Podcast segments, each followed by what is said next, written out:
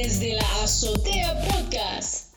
Muy buenas, mi nombre es Juan Carlos Solano y les doy la bienvenida a un nuevo episodio del podcast Desde la Azotea. Les agradezco por los comentarios y los mensajes recibidos en los programas anteriores y los invitamos a seguirnos en Apple Podcasts, Google Podcasts y Spotify.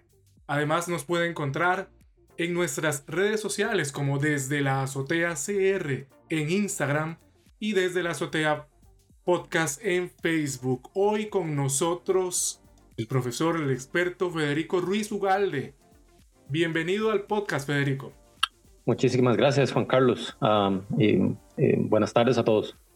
Muchas gracias, Federico. Hoy estamos aquí porque hemos estado escuchando de esta nueva revolución que estamos viviendo y que se relaciona con el tema de inteligencia artificial. Usted es experto en esta área, tiene toda la autoridad, todo el conocimiento para ayudarnos a comprender mejor qué es todo esto que está ocurriendo. Y quiero que iniciemos, eh, Federico, y que le pueda explicar, que le pueda ah, ofrecer al oyente eh, una explicación de qué es la inteligencia artificial. Sí, muy bien. muy buenas tardes. Em, eh, mi nombre es Federico Ruiz y bueno, yo tuve la oportunidad de, realizar mis estudios doctorales en la Universidad Técnica de Múnich, en Alemania. ahí fue donde tuve, he tenido el contacto más importante en, esta área de, inteligencia artificial. En particular, mi concentración ha estado más orientada a robótica, que claramente hace uso eh, fuerte de inteligencia artificial. Eh, para contestar tu pregunta, ¿qué es inteligencia artificial? tal vez importante es contestar la la pregunta de qué es inteligencia primero. y bueno, los expertos llegan a un acuerdo de que la inteligencia corresponde a ese proceso de poder capturar, percibir un ambiente, el entorno, lo que nos rodea, eh, entenderlo, comprenderlo. dígase, ¿para qué sirven las cosas que están alrededor? Si no, simplemente es luz que llega a unos ojos y eso no tiene ningún significado o, señales eléctricas que llegan al tacto de una persona, pero no tienen ningún significado. E, esa parte de percibir y entender, comprender, darle significado a las cosas que estamos percibiendo, es parte de ese proceso de inteligencia eh, que finalmente se utiliza para eh, desarrollar algún fin, eh, alguna necesidad, alguna... Desde la azotea podcast. que son necesarias de realizar para para supervivencia, otras que se desean porque tal vez son planificadas para supervivencia a más largo plazo o simplemente por placer. eso es eh, lo que consideraríamos una máquina biológica artificial, ¿verdad? Eh, biológica, perdón, de inteligencia, de inteligencia biológica. Eh, ¿qué, significa esto de artificial? Básicamente lo llevamos con, el mismo concepto, similar. normalmente se le llama esto agentes inteligentes, o sea, hay hay un ente, una, unidad de procesamiento que se encarga de realizar esa percepción, ejecutar eh, por comprender lo que se está recibiendo, los datos que se están recibiendo. Por ejemplo, dígase eh, audio, que una persona le está dando instrucciones a una máquina, ¿verdad? O que está viendo, está percibiendo, está eh, conectado tal vez a la cámara de un carro y detectando si hay vehículos o biciclistas o peatones cruzando una calle y una vez que se detecta, se comprende que son esos píxeles, ¿verdad? Que son simplemente colores y se comprende que son personas o que son vehículos o que son otros, otros entes inteligentes en el ambiente o animados o no animados y comprender esa diferencia, eh, la máquina puede tomar decisiones. Normalmente por el momento se habla de decisiones que son eh, instruidas por un humano, ¿verdad? no instruidas por él mismo. Sin embargo, tal vez, y eso desde la azotea podcast. Instrucción muy alto nivel, ¿verdad? Como una máquina decirle, eh, lléveme al palí, ¿verdad? a un carro autónomo. de, pues la máquina va a tener que cumplir un montón de mini instrucciones pequeñas, más simples en medio, ¿verdad? Exacto. Como, como, bueno, voy a movilizarme en esta ruta, número uno, encontrar la ruta. Número dos, bueno, voy a ir al siguiente alto, ¿verdad? Eh, bueno, tengo que detenerme cuando hay altos, eh, ok, y, también formas de hacer las cosas como evitar obstáculos, ¿verdad? Y no, no, no cometer eh, errores o, ¿verdad? Dañar, a personas. Entonces, todo eso está incorporado dentro de, la inteligencia artificial. y, la inteligencia artificial tiene muchas áreas, muchas áreas distintas, ¿verdad? Que algunas de esas han entrado inclusive en colisión. La inteligencia artificial múltiples veces ha prometido y ha creado grandes expectativas, antes ilusionado múltiples veces, lo que se le llamaron los inviernos de inteligencia artificial, ¿verdad? Que normalmente rebotan con otros veranos de inteligencia artificial. y ahorita estamos en una especie de verano, de esos famosos veranos de inteligencia artificial, donde la gente hay muy buenas expectativas y hay resultados que las están apoyando, ¿verdad? Entonces, por ahí vamos. Federico, eh, podríamos hablar de que existen niveles dentro de la inteligencia artificial, em, ya sea que sea distintos tipos según el fin, el uso que se le dé. No es el mismo el que utiliza eh, a Amazon, ¿verdad? Para ofrecer eh, el soporte, el servicio de aplicaciones y todo eso para la compra de productos que el que un carro usaría para conducción autónoma.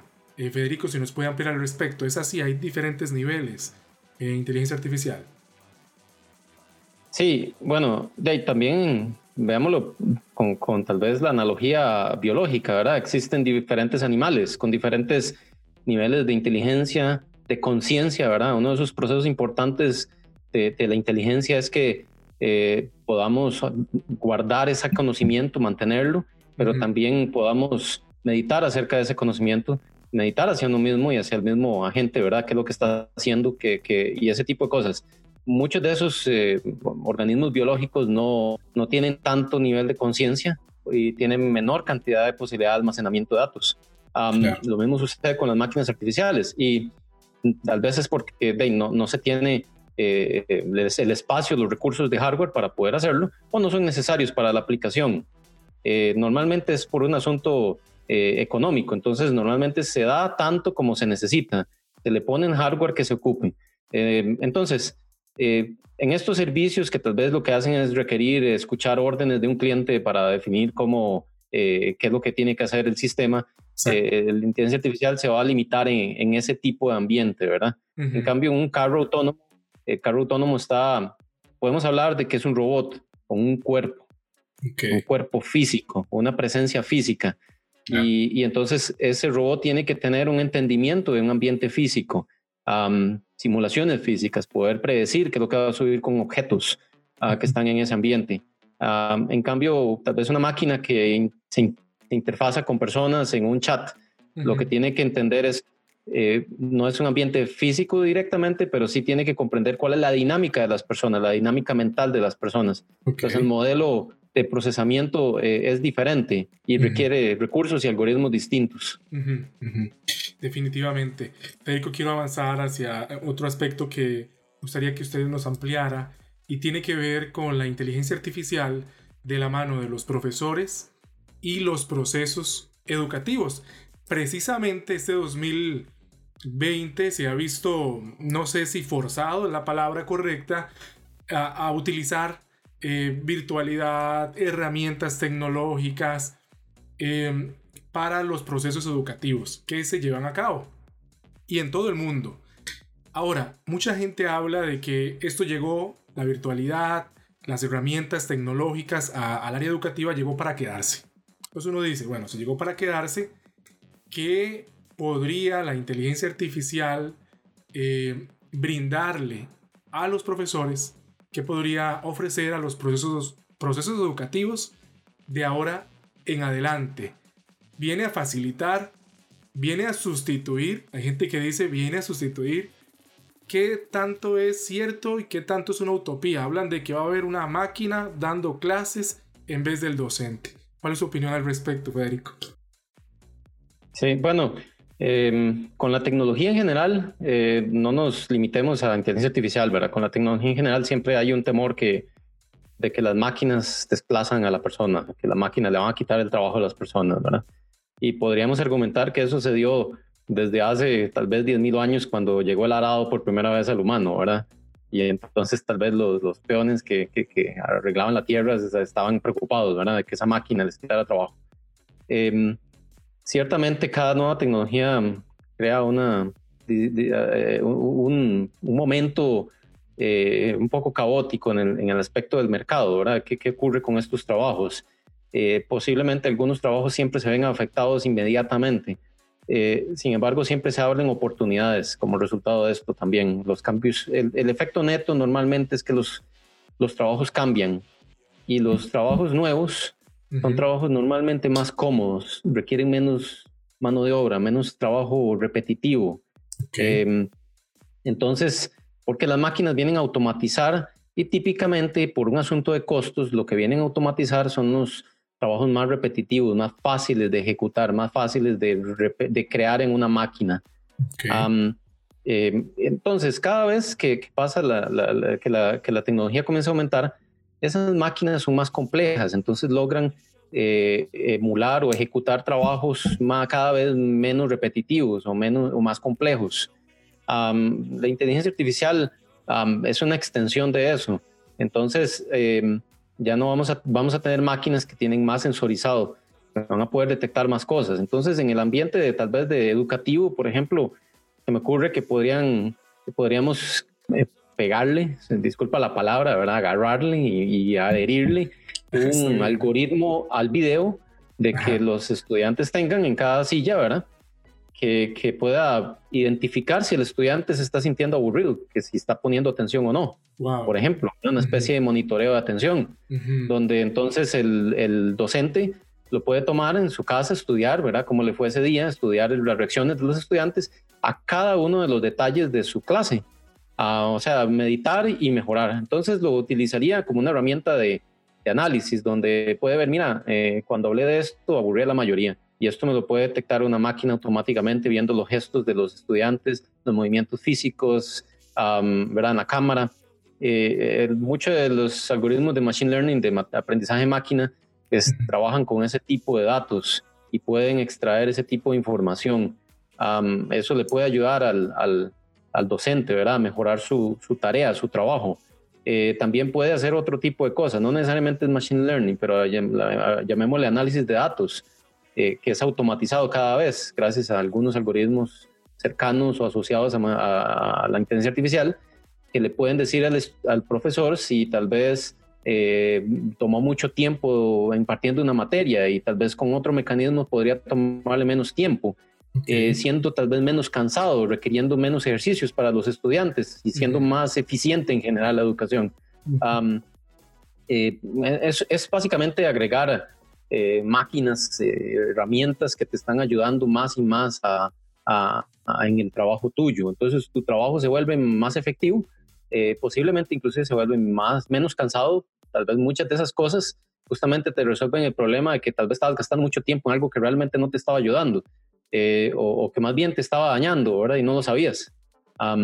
entonces, em, eso, por ejemplo, puede ser que un docente estuviera poniendo muchas tareas y eso más bien, más bien empeoraba la calidad del aprendizaje del estudiante, porque tal vez los estudiantes ya estaban muy agotados o no sentían eh, eh, motivación por hacerlo. Entonces, tal vez cambiando el tipo de tareas a menos tareas, pero de otro tipo, eh, provocaba un efecto neto de mayor educación, más aprendizaje y, y, menos trabajo para el profesor al mismo tiempo. ¿verdad? Otra es que también algunas de esas tareas se pueden automatizar, la revisión de, de, de, de tareas, ¿verdad? Em, eh, el problema es que normalmente si uno quiere hacer el trabajo más fácil para un docente, normalmente entonces uno hace un mismo examen para todo el mundo, una misma asignación, un mismo trabajo para todo el mundo y lo repite dos millones de veces en todo el país, ¿verdad? y tal vez eso es fácil de que pongamos una máquina, ¿verdad? Las famosas lectoras ópticas, ¿verdad? A, ver las respuestitas en circulitos y, darnos un resultado. Pero eh, todos sabemos que esa educación masiva no es tan efectiva, ¿verdad? es mejor esa educación individual para cada persona. El problema de, cada estudiante, el problema es que esa educación es muy costosa. No podemos tener grupos de 30 personas, podemos tener grupos de, de 10, 15 tal vez a lo sumo. Y aún así es cansado para un docente, sobre todo virtualizado. Entonces, em, puede ser que con algo de aprendizaje máquina y algoritmos de inteligencia artificial, eh, el, profesor pueda diseñar exámenes Em, o más bien darle eh, ideas de qué pueden ser los temas que se van a evaluar en un examen y una máquina de aprendizaje automática eh, genera un examen, por ejemplo, a partir de, esos datos que el profesor le integra y al mismo tiempo los puede evaluar. Tiene el mismo nivel de tecnología para evaluar esas respuestas. Eso es una, una posibilidad, algo futurista que tal vez no está tan lejana en este momento. estoy seguro que ya van de haber algunos de tipos de sistemas que evalúen ese tipo de cosas. Eh, tal vez no, tal vez, tal vez suena muy que prometen mucho, pero tal vez desolucionan un poco en este momento. Pero así es la tecnología cuando, cuando comienza a entrar al inicio, hay que tener un poquito de paciencia, va a ir mejorando y, y, va dando mejores resultados. Entonces, el temor de que el docente clásico desaparezca, sí, claro, porque esa forma de, de, evaluar y la forma de, de, construir exámenes puede ser que le parezca muy, muy retrógrada a algunos profesores, eh, muy contra de lo que siempre han hecho algunos profesores. Y ellos dirían, es que eso no es educar, ah, me lo está haciendo la máquina, el trabajo, ¿verdad? Exacto. vendrán otros profesores nuevos que sí van. Desde la azotea podcast. Docentes van a tener que, que, aprender y no solo, tal vez eso, no solo tener. Yo creo que van a encontrarlo en, como un amigo, ¿verdad? Esas herramientas que le van a ayudar y le van a permitir eh, no necesariamente vamos a tener menos docentes, pero vamos a tener mejores estudiantes, van a tener mejores mejor educación, mejores evaluaciones, mejores ejercicios, mejores herramientas de, educativas durante las clases. entonces, sí, definitivamente la inteligencia artificial va a estar, eh, va, a estar presente y va a estar cada vez más involucrada. Y si bien va a haber una afectación en el mercado laboral, la afectación no necesariamente significa que se van a perder trabajos netos, sino que al final lo que va a suceder es un cambio del tipo de trabajo y, y, al final una mejor educación para los estudiantes, que creo que es lo que es más importante aquí de todo. Bastante interesante este escenario que, que nos propone Federico, porque mucha gente pensaría, ¿verdad? Se pone a ver películas, series, ¿verdad?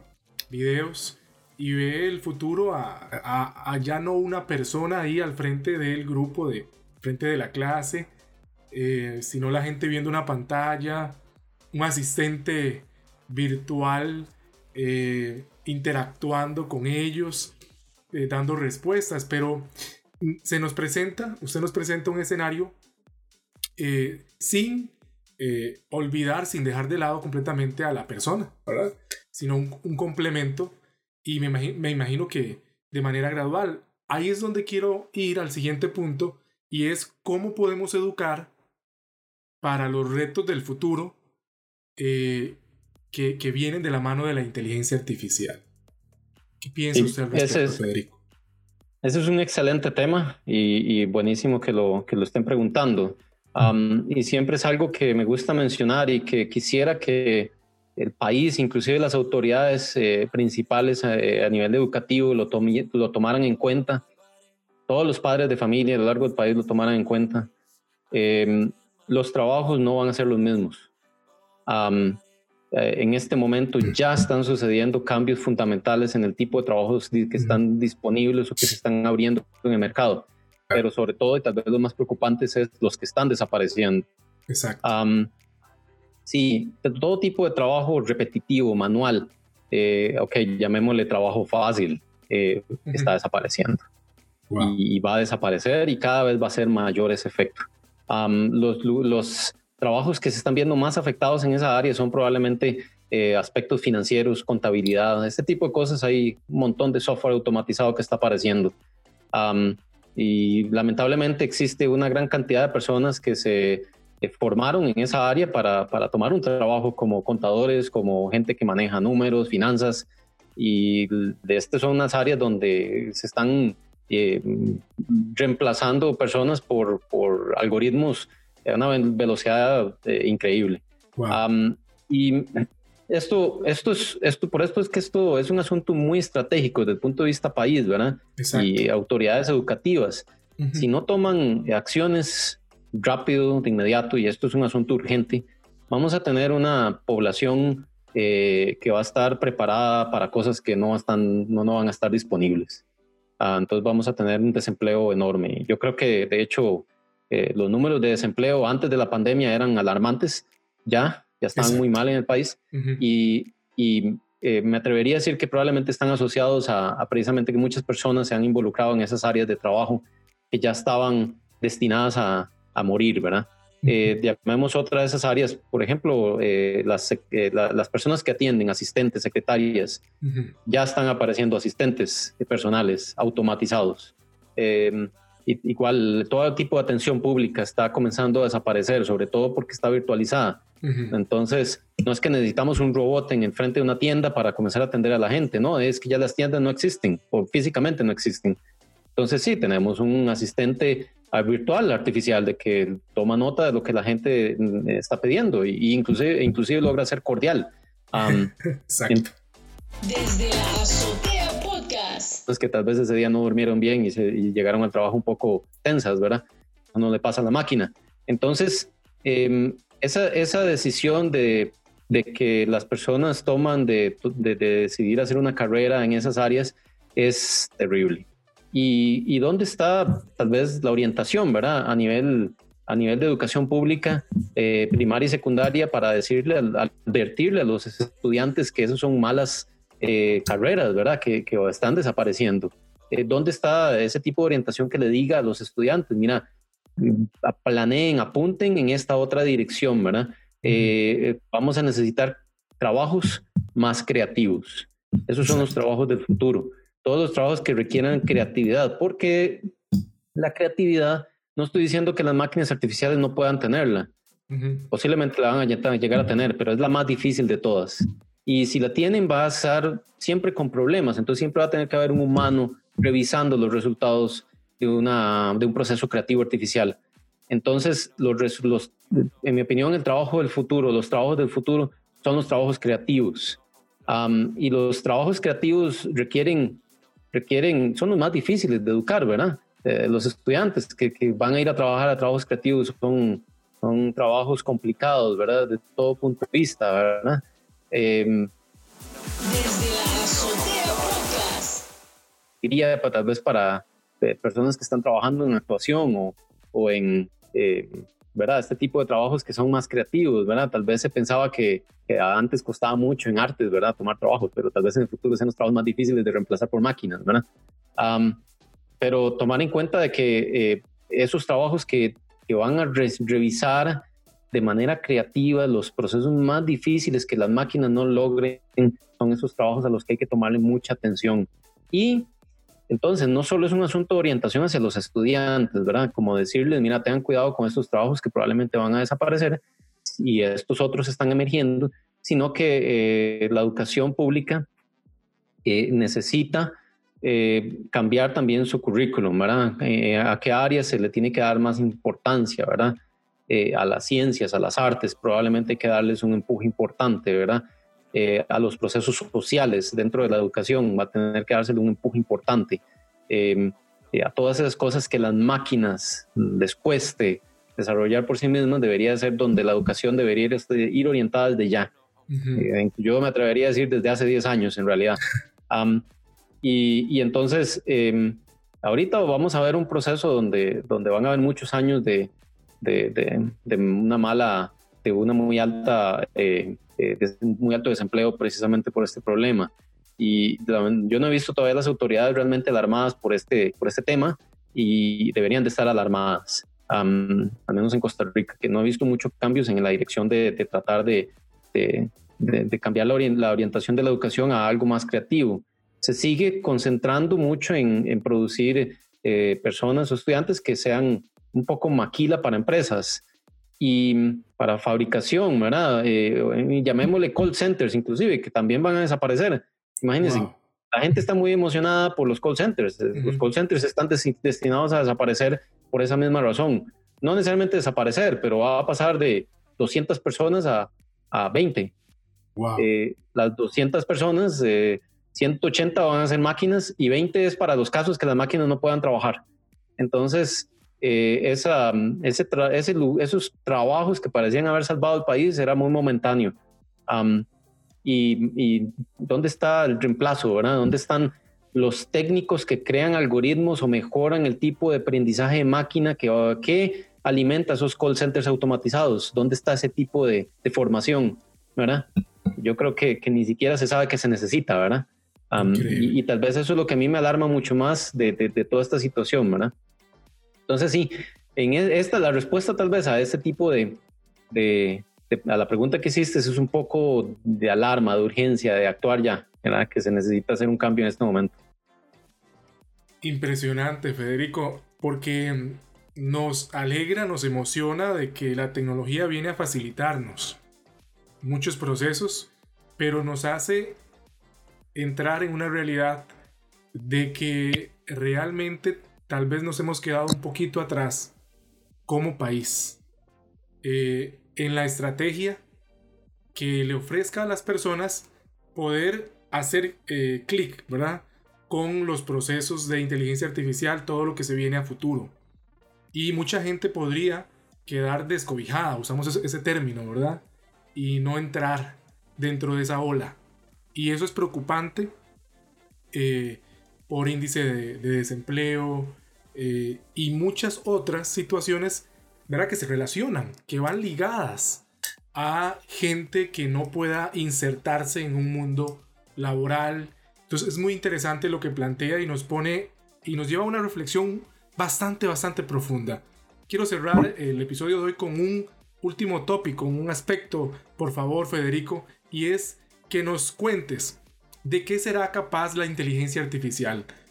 Por favor, hoy vemos películas y vemos cosas que parecen casi irreales. Y uno dice, ¿qué de eso va a ser, si va a ser posible y qué de eso no va a ser posible? Bueno, aquí tenemos a Federico, eres un experto.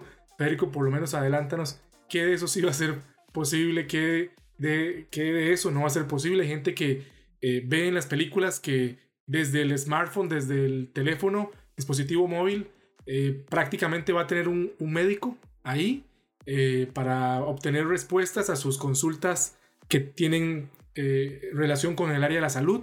¿Qué de eso puede ser real? ¿Qué de eso no? Bueno, cuéntanos algo de esto, Federico, por favor. Sí, bueno, ahora que mencionas el médico, eso es un excelente o muy interesante eh, caso. Ah, imagínate qué es lo que hace un médico para evaluar, eh, por ejemplo, eh, un posible cáncer en la piel, ¿verdad? de, pues él clásicamente se acerca, observa ciertos detalles en, en típicamente lunares, ¿verdad? Que son sospechosos y los analiza y, da un veredicto de, sospecha o no, ¿verdad? Y eh, más, más adelante entonces ya se le, o depende de la urgencia, se le manda a hacer una biopsia. Mm, bueno, hay muchos estudios, no solo con, con, este tipo de análisis en cáncer de piel, eh, sino con otro tipo de, de, análisis en otros tejidos, donde se logra ah, realizar un aprendizaje de máquina con algunos de estos algoritmos de inteligencia artificial eh, que logra dar desempeños inclusive superiores al análisis de, emitido por un médico. eso significa que teóricamente podemos construir un software que corra en una, al menos que tome o levante las fotografías de un celular, mande la información a un servidor y que en unos minutos o inclusive segundos te esté dando una respuesta acerca de, del peligro que puede estar eh, eh, puede estar apareciendo a partir de ese, de ese lunar que tengas. y yo me atrevería a decir que esas, ese tipo de, aplicación en el celular ya deben de existir, al menos de manera eh, no, no, necesariamente oficial, pero probablemente como prototipos. Y, y, probablemente la, la mayor, eh, el mayor obstáculo para que esta aplicación esté lista es más bien regulatorio, ¿verdad? Es como los médicos o las asociaciones médicas no van a permitir que un software de estos emita una directriz final porque hay una persona y una vida involucrada y bla, bla, bla, ¿verdad? Y tiene que haber un responsable. Entonces, eh, hay una, un bloqueo, no voy a decir político, pero, pero sí gremial, ¿verdad? Y tal vez político, involucrado un toque con, también con la legislación nacional, eh, que, evita que algunas de estas herramientas, veamos el caso de, Uber, ¿verdad? Y, y, estas herramientas para hacer transporte eh, conectado, ¿verdad? ha tenido mucho bloqueo también a nivel de legislación, ¿verdad? mucha discusión al respecto. Normalmente la tecnología aparece primero y después aparecen, eh, y más bien es bloqueada por, procesos regulatorios que, por defecto eh, bloquean un poco el trabajo de estas. Eh, entonces, tal vez eso nos recuerda a Star Trek, ¿verdad? Y, su maquinita para, para diagnosticar personas, ¿verdad? Que la pasas por encima de, la persona, ¿verdad? Exacto. al menos Star Trek, la, serie original creo que se llamaba Tricorder, ¿verdad?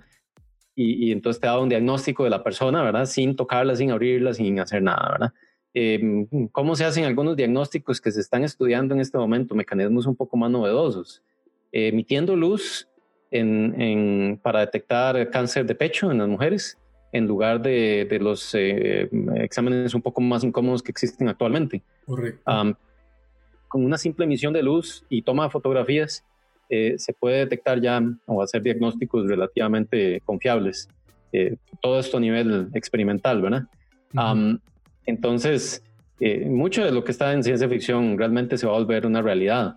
Am, creo que las cosas, de- desde el punto de vista de procesamiento de datos, eh, realmente ah, está habiendo una eh, revolución eh, imparable. Es, el- Sí. es vertiginoso la velocidad con que está apareciendo todo esto. Donde, donde tal vez hay un poco más de limitaciones es en incorporar esto a un cuerpo, eh, digámosle un robot físico, ¿verdad?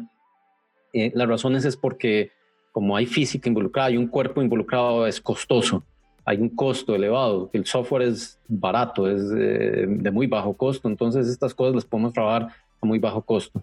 En cambio, eh, asistentes físicos son más costosos. Nosotros en el laboratorio estamos trabajando con los agentes físicos. Am, Ok. eso nos da la ventaja del tiempo, ¿verdad? Nos, nos da un poco más de chance de participar en ese desarrollo. Am, eh, a ver, te, te explico tal vez una diferencia entre estos dos software de aprendizaje de máquina, ¿verdad? En- o inteligencia artificial. Ujú. Eh, eh, Amazon y, y, eh, algunas otras, Google y algunas otras compañías han creado eh, repositorios o servicios para identificar objetos, que usted pone un objeto en una cámara y te dice si es leche, si es, si es una tijera, y te lo dice muy rápidamente con mucha eh, confiabilidad. Sin embargo, no te va a decir información que es necesaria para poder manipular este objeto por un robot. Por ejemplo, no te va a decir con precisión en dónde se, dónde se encuentra, en qué orientación se encuentra, eh, o, o estimar el peso, tal vez del objeto, con solo Ujú. verlo. Cosas que el humano sí puede hacer hasta en cierta medida. Exacto. Am, eh, no puede tal vez eh, determinar cuál es la fricción del objeto. Eh, siempre va a tener que haber un robot que haga antes unas pruebas o experimentos para de- determinar algunas de esas cosas. O los algoritmos están siendo diseñados en esas máquinas para que todo sea virtual, todo, todo se trabaja virtual sin un cuerpo físico. Entonces, eh, ahí existen limitaciones. Sí existen robots, probablemente has visto excelentes demostraciones de robots haciendo cosas increíbles, en algunos casos superhumanas, ¿verdad? Um, robots at- atléticos que hacen cosas increíbles. Um, eh, siempre hay que tener un poco de cuidado con las demostraciones, ¿verdad? Eh, las demostraciones no sabes cuántas veces se han hecho, ¿verdad? Puede ser que hicieran 100 o 200 veces que falló y una de esas quedó muy bien y esa es la que le presentan al público. Wow. Eh, ¿verdad? Eso es uno de los detalles muy importantes. que no, Um, que no hay dicen ro- a veces, ¿verdad? no, no lo dicen. Y, y de pues nadie quiere decir lo que está mal, lo que le quiere mostrar lo que está bien, ¿verdad? Lo que sale bonito, lo que se ve bien. Exacto. Entonces, eh, robots que cocinan, ahí existen también videos de robots haciendo maravillas, pero Ujú. no muestran que si le cambias la, la cuchara por otra, ya no funciona. O el- la taza por otra, o el cereal es de otra marca, ya no funciona. Eh, o cuántas veces falló por detrás, aunque fueran todas esas cosas controladas, ¿verdad? Ujú. Entonces, uno de los problemas eh, con un robot físico es, es el ambiente, que, es, que normalmente tiene que ser muy controlado. Entonces, el trabajo que nosotros hacemos está concentrado a que hagamos inteligencia artificial de tal manera que funcione como una entidad física um, Ujú. y que entonces esta entidad física se pueda adaptar a ambientes cada vez más flexibles. Eh, es muy difícil adaptarse de inmediato a total flexibilidad. Vamos eh, caso por caso, objeto por objeto, eh, eh, ambiente por ambiente, escenario por escenario, actividad por actividad. Esa es, esa es nuestra estrategia para ir cubriendo cada una de estas fallas o áreas que, que todavía están faltando, ¿verdad? Entonces yo creo que eh, ya está arrancado el cambio vertiginoso virtual. Ahí vas a ver cada vez, vas a ver cada vez más eh, máquinas ayudando a la gente, máquinas participando en automatizando las tareas que las personas necesitan realizar e incorporan o que se pueden incorporar a eh, los sistemas de información, computadoras e internet. Vas a ver que eso es un cambio ahorita vertiginoso que no va a tener deten no se va a detener. Eh, donde donde es- todavía hay mucho trabajo por hacer y todavía no está tan Desde la azotea podcast. física eh, en, en esa inter con, con una máquina con cuerpo. Eso todavía está relativamente eh, no listo. Eh, te voy a poner un ejemplo de cómo no está listo, ¿verdad? Bueno, Tesla, que tiene carros que, que manejan automáticamente, ¿verdad? Sí. Han habido accidentes, eh, muchos, muchas veces, la mayoría me parece que han sido por culpa de humanos, otros humanos, Ujú. Ah, pero algunos accidentes sí han sido por culpa de la máquina. Y, y muchos de estos accidentes que son culpa de la máquina misma han sido en casos que claramente una persona no se hubiera equivocado. y tal vez algunos de esos ejemplos es, eh, no, no, no en el caso que se haya estrellado, pero sí en el caso de una detección incorrecta, imagínate una, una buceta, un, un, carro de transporte delante de un, de un carro automático y ese carro de transporte tiene un anuncio comercial de una compañía de bicicletas. Entonces atrás tiene fotografías de ciclistas. Entonces eh, el, el, carro automático, el carro autónomo atrás detecta esas fotografías que están pegadas en el camión como ciclistas verdaderos. Wow. Ok. Porque son imágenes de ciclistas y el, el sistema de inteligencia artificial no logra discernir que son fotografías que están montadas en, en ese carro que va ahí, en ese transporte que va ahí. ¿Y por qué no lo hacen? Porque utilizan los mismos algoritmos de Amazon que lo que hacen es detectar por entrenamiento eh, eh, patrones, ¿eh? pero no, no, no detectan dónde se encuentran esos objetos físicamente ni sus propiedades en tres dimensiones, de tal manera que hace muy difícil discernir entre si ese es un ciclista real o una fotografía de un ciclista algunos sistemas sí han hecho la, percepción 3D, 3D que se llama de profundidad. Eh, normalmente es muy costosa, entonces no ha, sido, no ha logrado sido ser eh, completamente integrada, ¿verdad? Pero eh, son cosas de las que se están trabajando ahorita. y, y, normalmente no se hace necesariamente para hacer manipulación de objetos, ¿verdad? Pero ya sería una ganancia para estos vehículos autónomos entonces, eh, esas son algunas de las limitaciones que vas, a, que vas a notar en este tipo de tecnología autónoma que normalmente está asociada a procesos físicos, procesos presenciales. Federico Ruiz Ugalde, un experto en inteligencia artificial aquí en el país. Realmente agradecemos que hayas compartido unos minutos, hasta nos extendimos del tiempo que teníamos, ¿verdad? Y eso lo agradezco enormemente, Federico, porque es un tema muy amplio del que podríamos seguir inclusive hablando mucho más, pero agradezco realmente que hayas sintetizado esos aspectos y nos hayas conversado para que el oyente vaya entrando en razón, en, el conocimiento de lo que es inteligencia artificial y de cómo va a poder mejorar su vida, cómo debe de inclusive redirigir su vida. Hay gente que va a tener que decidir si cambia de carrera, eh, si sus hijos eh, les va a recomendar que estudien una cosa mejor que la que habían pensado. Eh, entonces todo eso nos pone en perspectiva. Sabemos que, que el país, eh, que no, no, tal vez no estamos ¿verdad? con el presupuesto de otras naciones para poder ¿verdad? pelear tú a tú. Escucho de universidades que tienen universidades que tienen presupuestos hace poco escuchaba de Oxford, si no me equivoco, o de Stanford, en, que tiene un presupuesto de 6.500 millones de dólares al año para poder trabajar con eh, investigación y aspectos de inteligencia artificial.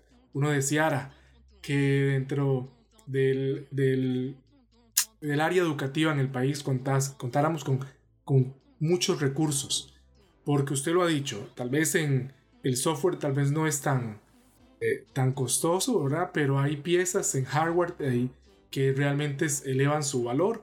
O detección en, 3D y todo esto conlleva, ¿verdad? Mecanismos bastante caros que uno deseara que poder comenzar a, trabajar con ellos y que la gente se capacitara para el uso, eh, la creación, la mejora de ellos, pero se requiere también de recursos. Eh, por supuesto que es una política de país y esperamos, ¿verdad? Tenemos la esperanza siempre firme de que podamos llegar a estos, a, estos niveles. Eh, de momento estamos tranquilos porque contamos con expertos de tu nivel, de tu calibre, y eso le da seguridad a uno de que el país, al menos en estos ámbitos, tiene un grande representante. Federico, muchas gracias por estar en el podcast del día de hoy. Quiero, quiero que por favor nos cuentes si la gente quisiera más información al respecto. Eh, sobre lo que hacen en el laboratorio, lo que haces aquí en el país, las colaboraciones que también haces. Eh, por favor, contale cómo pueden obtener más información. Sí, eh, no, muchísimas gracias por la invitación de nuevo, Juan Carlos. nos pueden contactar en el Facebook, tenemos, nos pueden buscar por em, Arcos Lab, ya les doy la página, pero me parece que es Facebook, em, doy, eh, facebook.com slash arcoslab, ahí nos pueden encontrar. eh, nos pueden mandar un mensaje, cualquier consulta que tengan, eh, bienvenidos. Nosotros tenemos varias formas de em, participar en, la sociedad eh, como laboratorio. una de ellas es, obviamente, mediante nuestras participaciones internas en la Universidad de Costa Rica. Dígase, nosotros somos un laboratorio de, de investigación que está en las instalaciones del Instituto de Investigaciones en Ingeniería. Estamos adscritos tanto al Instituto de Investigaciones en Ingeniería como a la Escuela de Ingeniería Eléctrica las dos partes de la Facultad de Ingeniería. Em, ahí han podido participar en proyectos de graduación estudiantes tanto de la UCR como el Tecnológico y la UTN eh, con proyectos finales. tenemos asistentes, también estudiantes asistentes. Hemos tenido algunas participaciones eh, eh, momentáneas de estudiantes de colegio, haciendo, realizando algunas pasantías, ¿verdad? Em, y eh, también hemos desarrollado eh, algunos eh, proyectos hacia la industria, ¿verdad? uno de ellos fue finalizado con, con, satisfacción completa y, y, ahí es donde, donde pueden haber oportunidades interesantes y si alguna persona considera que existe algún proyecto donde pueda participar, que el laboratorio le pueda brindar ayuda o asistencia tecnológica, el laboratorio siempre está disponible y, se, pueden, se pueden concursar eh, a fondos, em, inclusive a nivel de MISIT y otros proyectos que, que, le permitan a este emprendimiento externo con colaboración con el laboratorio eh, desarrollar este tipo de cosas. Y eso es otra de las cosas que quería decirte. Eh, yo creo que un, un, planteamiento que debe hacerse a la educación en Costa Rica es que muchas de estas cosas nuevas, esta competencia que los humanos vamos a tener con las máquinas, donde se van a crear trabajos, es donde hayan estos emprendimientos nuevos, donde aparezca una nueva aplicación que facilite eh, hacer automáticamente algún tipo de, trámite, de trabajo, de, actividad que actualmente lo desarrollan, eh, se desarrolla manualmente. Entonces, estas personas, este emprendimiento de personas con interés en trabajar, en este tipo de aplicación, esa es la forma de crear nuevos trabajos. entonces tiene que haber un apoyo superior a este tipo de, emprendimientos. Hay que entender también que estos emprendimientos cada vez van a requerir de personas con mayores capacidades, de, que hayan pasado por un proceso educativo eh, más elaborado, ¿verdad? que actualmente mucho en Costa Rica la educación se concentra en, a nivel universitario de bachillerato y un poco de licenciatura, pero eso se, se considera insuficiente y en la mayoría de los países desarrollados donde se está eh, trabajando mucho esta automatización, eh, claramente la tendencia es una desviación fuerte hacia maestría y doctorado. y bueno, el laboratorio justamente ha tenido ese crecimiento importante. Comenzamos hace dos generaciones, comenzamos con dos estudiantes de maestría y en esta nueva generación cinco. Y, y en la que sigue eh, hemos tenido, vamos a comenzar quizás hasta con siete. Entonces ha habido un, incremento importante de participación en maestría, eh, entendiendo que, que, la gente está viendo que esa es un poco la tendencia, no muchos. Yo creo que se ha hablado inclusive dentro de la universidad, el futuro es la especialización, justamente por esta competencia en las máquinas. Sí. Eh, que es importante que desde la escuela y colegio, eh, los padres de familia y los estudiantes comprendan que, que deben de entender que hay hay un camino que hay que plantearse educativo distinto, ¿verdad? Que tal vez ya no es salir del colegio y hacer una pasantía en, en, en Lina y vámonos, ¿verdad? Este, eh, tal vez puede ser que requiera una educación a más largo plazo. Y claramente eso es un, eh, un reto importante al país debido a las limitaciones económicas de estas familias. El país va a tener que meditar acerca de, de cómo lograr financiar, soportar a, a familias que tal vez tienen hijos que son excepcionales, ¿verdad? Un talento importante y muy elevado, pero que tal vez no tienen los recursos para, para atravesar este camino que, cada vez va a ser más largo educativamente, ¿verdad? Sabias palabras. Él es Federico Ruiz Ugalde y hoy estuvo con nosotros en el podcast Desde la Azotea. Les invitamos a estar atentos y nos vemos en un próximo episodio. Gracias, Federico. Muchísimas gracias, Juan Carlos.